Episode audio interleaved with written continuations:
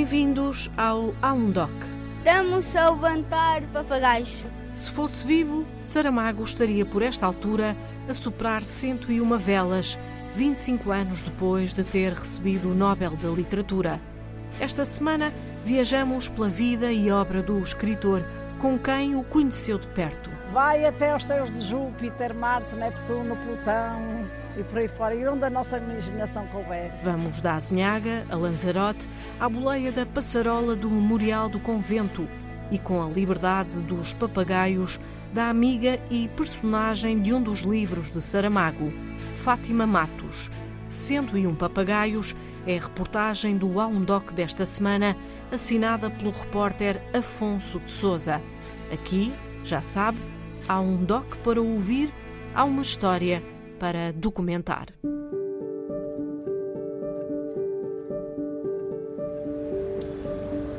É na pequena vila de Urbino, em Itália, que iniciamos esta história da história da vida de uma mulher, de papagaios e de Saramago. Descobri uma exposição que tinha papagaios e com uma reportagem incrível sobre o evento que eles faziam, não sei se ainda fazem, um concurso de papagaios entre os bairros.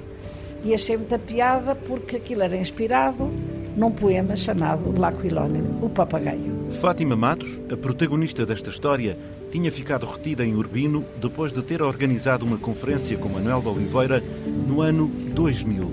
Na caminhonete entre Urbino e Gúbio, pensei, caramba, eles fazem isto há 50 anos aqui, inspirado no tal poema Papagaio, e lembrei-me da nossa, da Passarola, nós tínhamos um romance fabuloso, O Memorial do Convento, e a pessoa do Saramago, porque é muito importante o exemplo do Saramago, do humanista Saramago. E é daí que partem os seus papagaios. E é daqui que partem os meus papagaios. É o romance que o vai tornar célebre. É um texto multifacetado e plurissignificativo que tem, ao mesmo tempo, uma perspectiva histórica, social e individual. A inteligência e a riqueza de imaginação aqui expressadas caracterizam, de uma maneira geral, a obra saramaguiana. No centro da história do século XVIII está a construção de uma máquina voadora, a passarola. Que levanta voo nos papagaios de Fátima Matos. Quando chega a Portugal, espalha a epifania pelos amigos, de norte a sul do país, que acolhem a ideia com entusiasmo. A professora de Românicas havia estado sete anos em França e quatro em Itália a ensinar português. Apresentou também por lá a ideia pelos Amigos das Artes. Estamos em 2001. E aconteceu uma verdadeira explosão de papagaios por todo o país. E era aqui o Porto Capital da Cultura. A Escola Europeia de Bruxelas fez um papagaio, uma estrela, envolveu toda a escola europeia. O Liceu Internacional Saint-Germain-en-Laye que é uma coisa fabulosa. Os contactos internacionais que eu tinha explodiram. E com a explosão nasce a Associação Arivento. É uma proposta cultural, sem fins lucrativos, em prol da liberdade e da cidadania, através de, de objetos que nós próprios fazemos, como papagaios, papagaios de papel, de papel de seda ou de cebola, de jornal, de plástico, das telas das velas, de papel chinês, japonês ou português e outras coisas acabadas em es. Correm riscos e rasgões, têm riscos, quedas e pulsações. Têm brilho de Natal e as cores dos animais voadores e do Carnaval. Têm formas vibrantes, têm as interrogações dos pintores, têm as magias e as vontades da Belimunda e do Baltazar e a euforia dos Eurecas. A descrição é de um texto de Fátima Matos. Muitos tipos de papagaios, mas sempre com a obra de Saramago e o seu exemplo como o principal material. Porque não é só a pessoa dele, ele foi o caminho eh, para defender a liberdade. E de repente, a coleção de papagaios inunda a casa de Fátima Matos com mais de 400 exemplares. 400 papagaios, sim.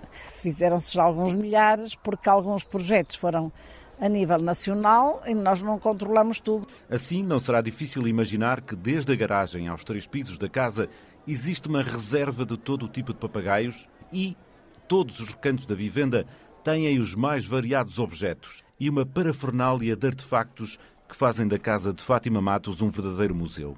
As peças, todas, têm algum significado, mas as duas joias da coroa são o quarto, que é dedicado ao Saramago, e os dois livros enormes na cave, cada um com 50 páginas, que contêm 100 obras-primas dedicadas aos papagaios de pessoas conhecidas e de outras mais anónimas. Haveremos de os visitar mais à frente na companhia de Pilar del Rio, a companheira de Saramago. Para já, vamos conhecer melhor esta recoletora de memórias de arte a maior colecionadora de papagaios do país e uma das maiores do mundo, amiga do Nobel da Literatura e apaixonada por toda a sua obra. Maria de Fátima Barros de Matos nasceu em 1947. Na primeira metade do século passado, milénio passado. Bem no centro da cidade do Porto. Eu sou uma tripeira de gema, é verdade. Nasci na Rua do Almada, 145, na Baixa da Baixa porque eu quando ia para, para o liceu ia, ficava ali à espera do elétrico olhar para o Dom Pedro IV, na Praça da Liberdade. Essa relação com a cidade e com aquela malha urbana muito apertada foi, foi importante para mim. Apesar de ter crescido na ditadura, o pai, advogado e deputado da União Nacional, dava à família uma estabilidade boa. Era um país cinzento, eu vivia numa casa uma rua escura, cinzenta também, eh, não se viajava. O meu pai era uma pessoa austera, a minha mãe mais, eh, mais atenta, mais brincalhona também, levava-nos ao Palácio de Cristal. Íamos, eu tive uma, realmente uma infância privilegiada, posso dizer. Apesar disso, já na adolescência, Fátima olhava o mundo de outra forma. Não era muito boa aluna, porque se calhar já andava um bocado na lua. Queria belas artes. E eu dizia, então e as belas artes? E o meu pai respondeu: não é um sítio decente para uma menina. Os meus anseios de artista ficaram por ali, soterrados em cinco minutos. E pronto, e lá foi a Fátima para, para românicas, tal como a irmã e a prima. Os meninos iam para direito, as meninas iam para românicas. É nessa altura que se dá uma tragédia na vida de Fátima Matos. O irmão mais novo, com três anos, faleceu. A Saramago também tinha falecido o irmão com a mesma idade. Fátima diz que é uma das muitas coincidências entre os dois. Ele não chegou a conhecer o irmão e eu cheguei a conhecer o meu irmão. E, e ele lutou muito para saber quem era esse irmão, porque ele dizia: se ele fosse vivo, se calhar o meu percurso seria diferente. Não, não era filho único. E foi aí, é daí que uh, nasce o, o livro Todos os Nomes. Trata-se de uma história sobre um pequeno funcionário público da Conservatório dos Registros Centrais de dimensões quase metafísicas. Ele fica obcecado por um dos nomes e segue a sua pista até ao seu trágico final. Sem saber bem o que lhe estava a acontecer, casa-se aos 18 anos. Estive em Lourenço Marques dois anos, o tempo da tropa. Fui acompanhar o meu ex-marido. A minha lua de mel foi no Príncipe Perfeito. E lá foi a Maria de Fátima, em Berbiloira, que nunca tinha saído de casa para o sul de outro continente, ao sul da África. Cruzou o Cabo das Tormentas com uma promessa de Fátima para Fátima. Fiz uma promessa à Nossa Senhora de Fátima. Eu não sou muito de promessas, mas quando passamos o Cabo das Tormentas, aquilo tudo abanava por todos os lados. As tormentas passaram esperanças e, dois anos depois, regressa grávida a Portugal para iniciar a sua fase de adulta. Eu vim da África grávida para ter melhores condições uh, de saúde, portanto, de segurança do hospital. Comecei a dar aulas no luso-francês, com, portanto, tinha 20 anos. A vida seguiu o seu curso normal, mas Fátima Matos nunca abandonou a ideia das artes, fizesse o que fizesse, e abriu uma loja de roupa. Expunha roupa que, que vinha de, de Paris e de, e de Londres. Era uma loja muito bonita que se chamava Oui, Oui. Oui, nós, inglês, igual a Oui, sim. Nós, sim.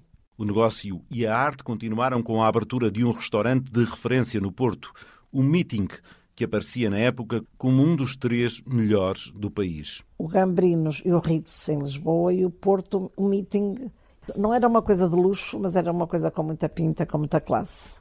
Lá faziam-se exposições, concertos, lançamentos de livros e falava-se da liberdade que estava a aparecer. E viver o, o, o 25 de Abril foi uma coisa fortíssima para mim.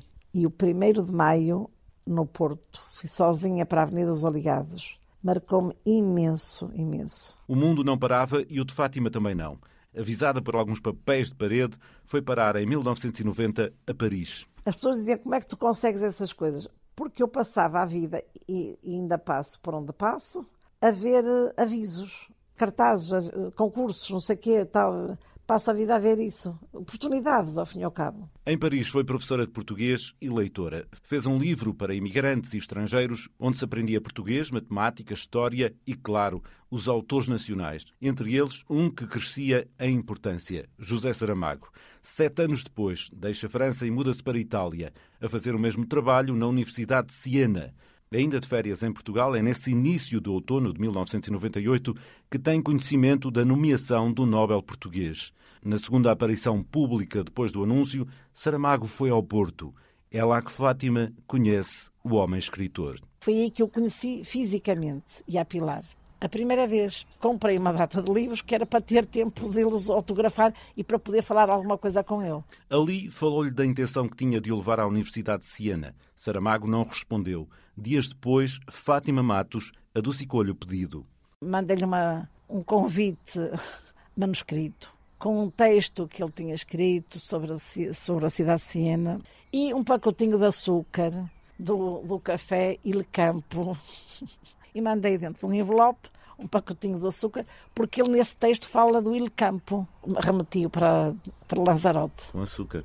Com açúcar, pronto. Adocicado ou não, Saramago vai a Siena meses depois. 10 de junho de 99, uns meses depois de ele ter ganho o Nobel, era missão dos leitores divulgarem a, a, a literatura de Saramago, como é natural, mas por incompatibilidades estruturais, Saramago não vai à Universidade de Siena, mas vai a outro espaço na cidade. Foi a Santa Maria La Scala, eh, o que eles consideravam o Louvre italiano, eh, e onde foi feita uma, uma conferência eh, fabulosa chamada O Direito e os Sinos, em que se apela ao respeito pelos direitos humanos. Ele faz depois toda a distinção do, dos direitos humanos, os direitos, o direito civil e o direito que muitas vezes é torto.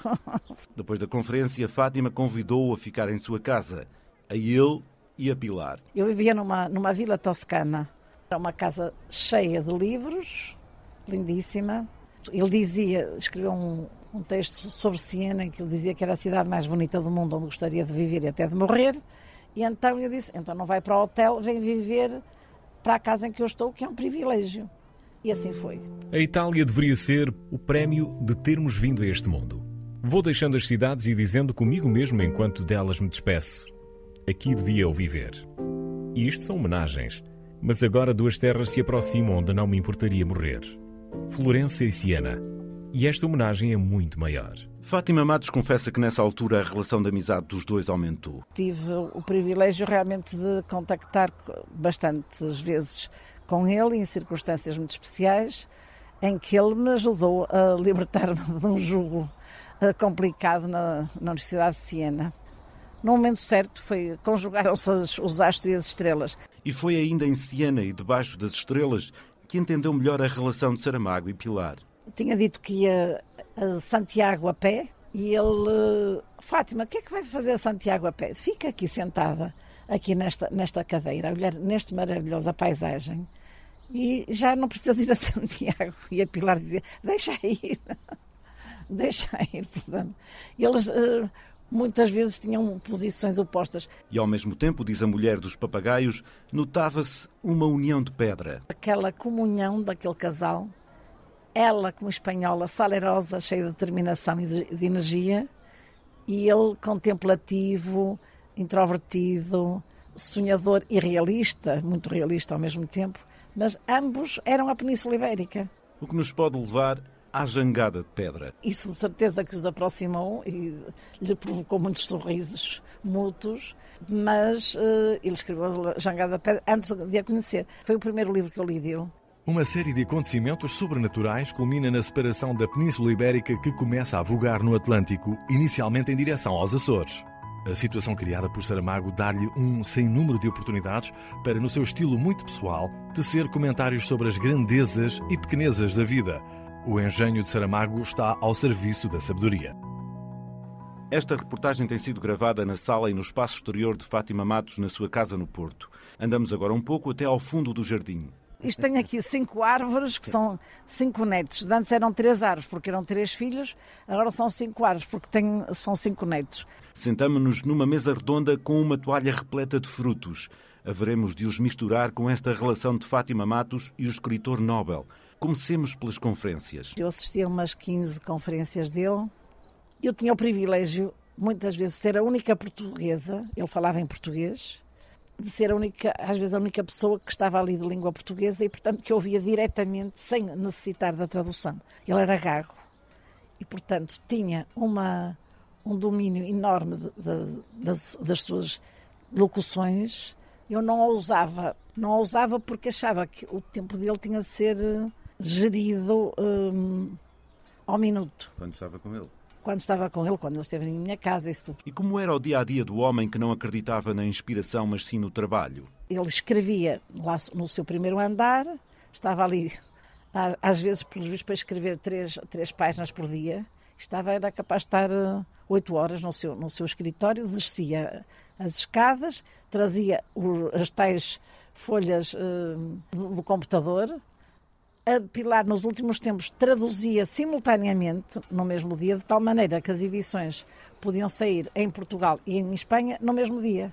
E a ilha, acredita Fátima Matos, transformou a ele e à escrita. Isso é muito interessante porque os livros, a partir dessa altura, deixam de ter hum, referências geográficas, os personagens muitas vezes não têm nome, as terras não têm nome, os países não têm nome, é tudo mais abstrato. Mas antes de chegar a esse exílio terreno, do qual dizia Lanzarote não és mi tierra, pero és tierra mia, a cruz da censura que odiava fê-lo dar esse passo. O Evangelho segundo Jesus Cristo, que é um livro cheio de, de, ciência bíblica e de espiritualidade e de amor por Jesus Cristo, homem, para, para as autoridades eh, conservadoras e obtusas desta terra, foi censurado e não foi apresentado como candidato a um prémio europeu. Resolveu uh, exilar-se e foram para Lazarote.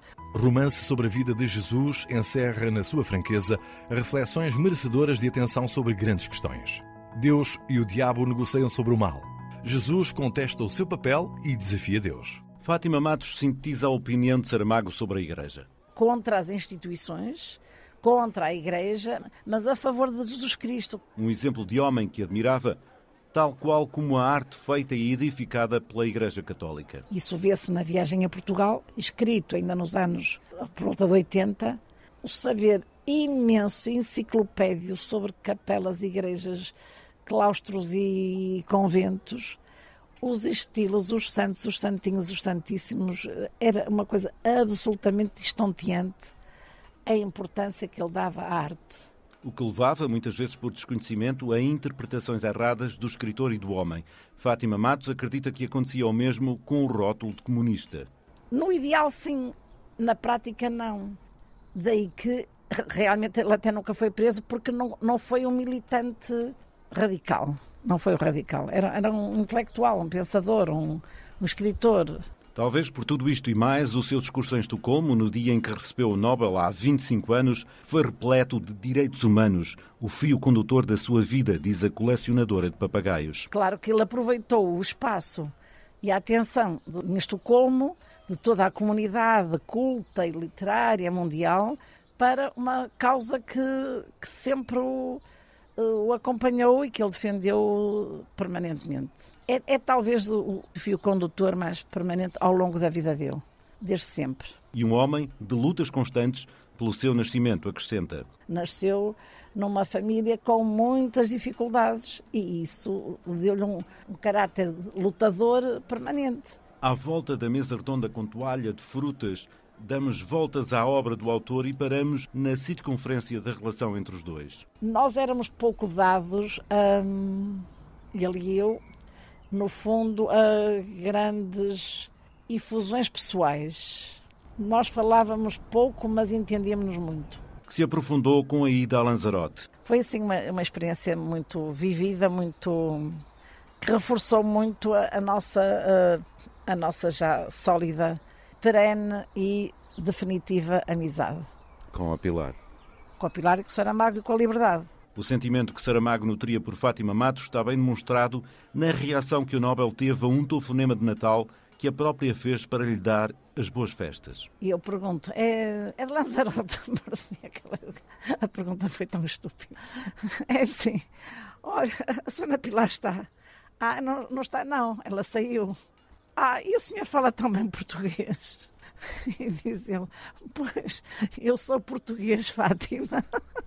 Ele não me estava a ver, mas eu fiquei atrapalhadíssima. Nunca, nunca falei sobre, sobre isso com ele. Percebeu quem eu era, tinha o meu nome na cabeça e, portanto, ele tinha um mundo, um assédio, um assédio de, de pessoas intelectuais e, uh, e ele reconheceu uma voz e eu fiquei desconcertada. Desconcertante parecia ser também a relação de vários escritores portugueses com Saramago. Sobretudo meio literário, sim. Muitas vezes é também invejoso. Eu, assim, eu conheci escritores que tiveram dor de cotovelo dele, sim, é verdade. Sim. E aí eles próprios também teriam preconceitos. Eh, pronto, é, são os egos de cada um. Ao contrário, Fátima nunca ouviu o escritor falar de outros do seu tempo, mas sabe que Saramago tinha por Camões e Fernando Pessoa uma predileção especial. Este último visitou num dos seus mais eloquentes livros, O Ano da Morte, de Ricardo Reis. É um dos pontos altos da sua produção literária. A ação passa-se formalmente em Lisboa no ano de 1936, em plena ditadura, mas possui um ambiente de irrealidade superiormente evocado. Este ambiente de irrealidade é acentuado pelas repetidas visitas do falecido poeta Fernando Pessoa à casa da personagem principal, que é extraída da produção pessoana e das suas conversas sobre os condicionalismos da existência humana. Juntos, deixam o mundo após o seu último encontro. E qual a relação dos portugueses com Saramago? É como cantar Amália, ou o Camões, ou o Pessoa, ou a...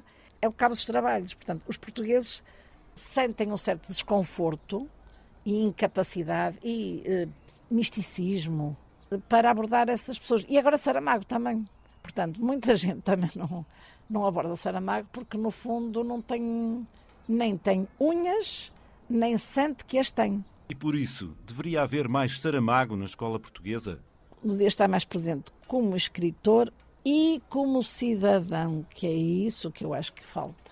O exemplo dele, as causas, é, ele dizia alguém não está a fazer o seu dever, alguém não anda a fazer o seu dever. E o homem da azinhaga do Ribatejo não era só austeridade como poderia transparecer. Tinha num recanto da alma um lado de criança.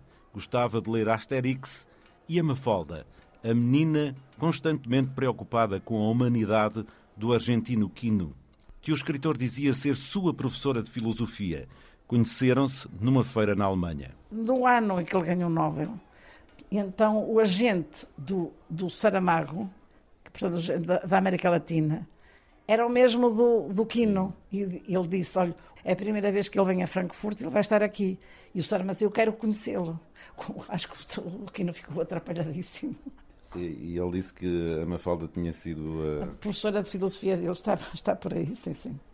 É, é porque, era, porque era uma revolucionária. O Asterix também ele gostava muito. Porque são coisas de cultura. O Asterix é um, é um, são livros de, que ensinam muito sobre cultura. Para cumprirmos esta conversa à volta da obra de José Saramago, que livro a amiga do escritor pensa que deveria ser de leitura obrigatória? Manual da Pintura e Caligrafia. Pouca gente conhece e tem os ingredientes do percurso, é, valoriza muito o processo. Talvez pela dedicação de Fátima à sua obra, José Saramago decidiu incluir no ensaio sobre a lucidez uma personagem papagaio uma homenagem à amiga. Na personagem Papagaio do Mar, é uma, uma homenagem aos nossos papagaios com alma, é uma, uma homenagem dorida, dorida dele, e a Pilar contou isso no, no outro dia também, porque eu queria saber o que é que aquilo representava. Mantenha-me ao corrente, Papagaio do Mar. Assim farei, Albatroz. Depois de se certificar que os microfones estavam desligados, o comissário resmungou num desabafo. Palhaçada ridícula! Oh deuses da polícia e da espionagem! Eu, papagaio do mar, ele, albatroz, só falta que comecemos a comunicar-nos por meio de guinchos e grasnidos. Tempestade, pelo menos, já temos. Ainda se lembram da promessa de visitar o quarto Saramago que Fátima tem e os dois livros enormes com papagaios na companhia de Pilar del Rio? Já lá vamos. Primeiro, saímos até Valongo, no Parque Verde da Lipor, onde foi feito, na primavera, um lançamento de papagaios para pequenos e grandes. Muitos da coleção de Fátima, outros tantos ou mais feitos à mão. A Associação Arivento juntou-se à Enraizarte de Gandra, Paredes. Cátia Rodrigues é a presidente desta última, que tenta levar cultura aos mais novos e desta vez foi ali ajudar os mais pequenos a fazer papagaios. Tem ali comida, estamos famintos. E tu, como é que tu te chamas? Rodrigo, Rodrigo. Estás bom, Rodrigo? Tu gostas de papagaios? gosto. Tu sabias que os papagaios eram assim? Não, Não? Tu quando pensas em papagaios, pensas em alguma forma geométrica? não. Não? Não pensas num triângulo? Eu só penso num círculo. Um círculo. Então não sabias que vinhas fazer um hexágono. Olha a mãozinha. Pois não? Não. Este papagaio, o modelo que tu estás a construir, chama-se trenó. Como ao trenó do Pai Natal. Sabias? Olha, e tu já deste um nome ao teu papagaio?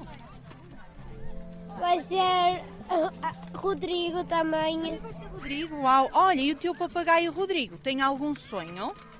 Nem sei, ele, ele, só, ele só está a ser feito hoje. E tu, Rodrigo? Tu, menino Rodrigo, tens algum sonho? Eu, tam, eu queria voar, E porquê é que tu querias voar, Rodrigo? porque assim eu podia explorar o mundo a voar. O Mauro e a Daniela vieram de Coimbra com a filha e uns amigos para também explorar este mundo. e tivemos esta agradável surpresa. E então, estão a tentar lançar este tubarão Este tubarão, exatamente. e eram os dois. Mais apequenada. E, e vocês são aficionados de papagaios, é isso? Nós portugueses, não é? isto não é, bem, não é bem típico português, mas é, é daquelas coisas que se calhar devíamos privilegiar nestes momentos e praticar, no fundo. Quem anda a praticar, para lá de toda a pequenada, é a própria Fátima Matos. Tem um enorme papagaio no ar. Chama-se turbina, é uma coisa turbo, turbo a valer. Vai até aos céus de Júpiter, Marte, Neptuno, Plutão e por aí fora. E onde a nossa imaginação couber. De onde é que veio este papagaio? Veio de, de uma fábrica que havia, que já não existe, em Monchique. Quer dizer, temos aqui um, investimento maluco em coisas a voar. É com toda esta animação e papagaios que regressamos ao Porto. Fátima convidou várias vezes Saramago e Pilar para irem à sua casa na cidade invicta. Há cerca de duas semanas, Pilar Del Rio cumpriu o desejado. Foi uma festa que começou com a retirada da garagem de um papagaio chinês com mais de 35 metros. Naquela operação delicada estavam cerca de 30 pessoas, grandes e pequenos. Estamos a levantar papagaios. E o que é que estão aqui a fazer todos? Eu acho que estamos aqui para celebrar um dia, mas não sei bem qual dia é até agora. É o dia em que José Saramago faz 101 anos. Pilar estava encantada com a recepção. Fico muito contente, porque Fátima é uma grande amiga. Muito contente, muito contente. Ali está também no jardim a chilena Josefina Fuentes. Vengo a cantar para Pilar y para Fátima. Te Eh, gusta Saramago? Conoces? Claro que sí, claro que conozco. E ontem também participei da, da fala da Pilar.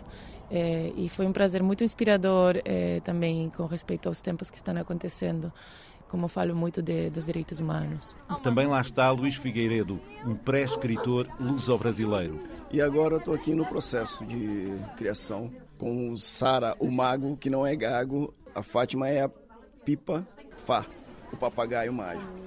Está na hora de cumprir o dever da promessa. Fátima e Pilar dirigem-se para a cave.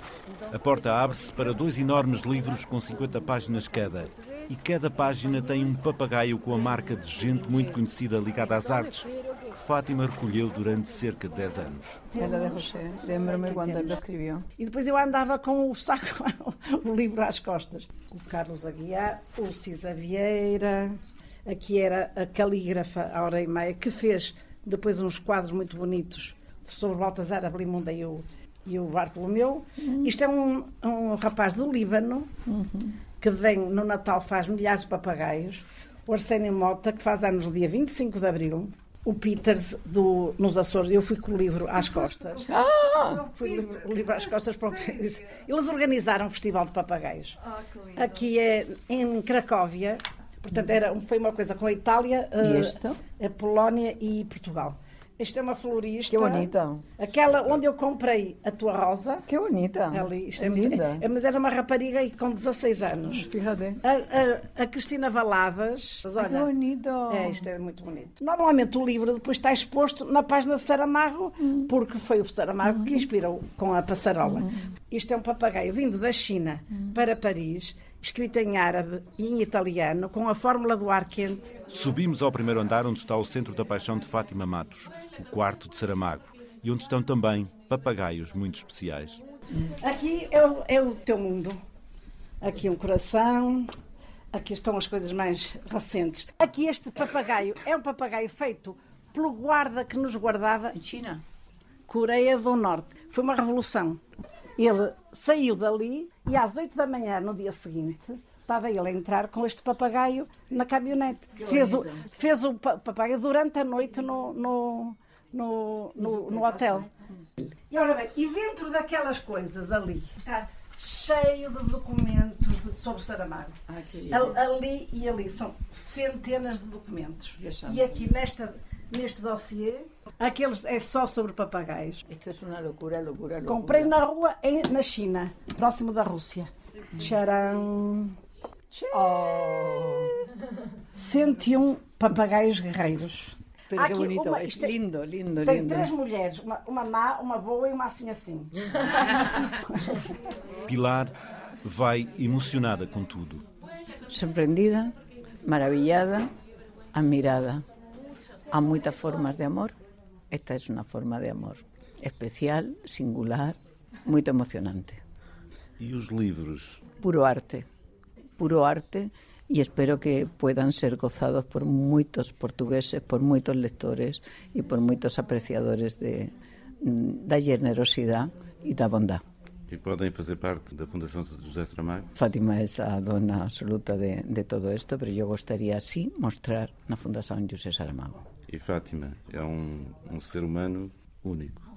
Es un ser humano indescriptible, que hace ella sola lo que civilizaciones enteras no son capaces de empezar.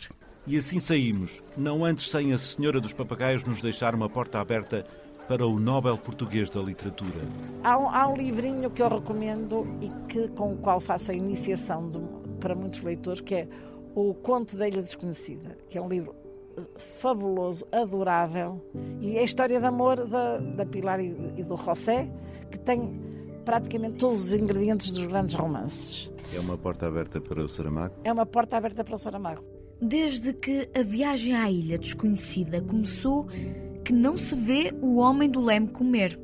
Deve ser porque está a sonhar, apenas a sonhar. E se no sonho lhe apetecesse um pedaço de pão ou uma maçã, seria um puro invento, nada mais.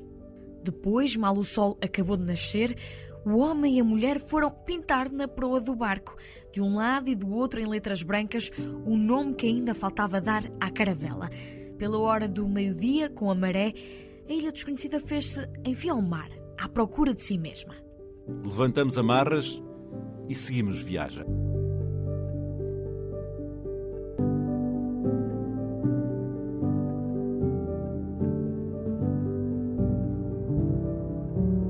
Última meia hora, estivemos a escutar o trabalho 101 Papagaios, do repórter Afonso de Souza. A história de uma mulher que começou uma coleção de papagaios a partir da passarola do Memorial do Convento, de José Saramago. Esta e todas as reportagens do A1Doc estão à distância de um clique para escuta em RTP Play e nas principais plataformas de podcast. Já sabe, sempre à terça-feira há um doc para ouvir, há uma história para documentar.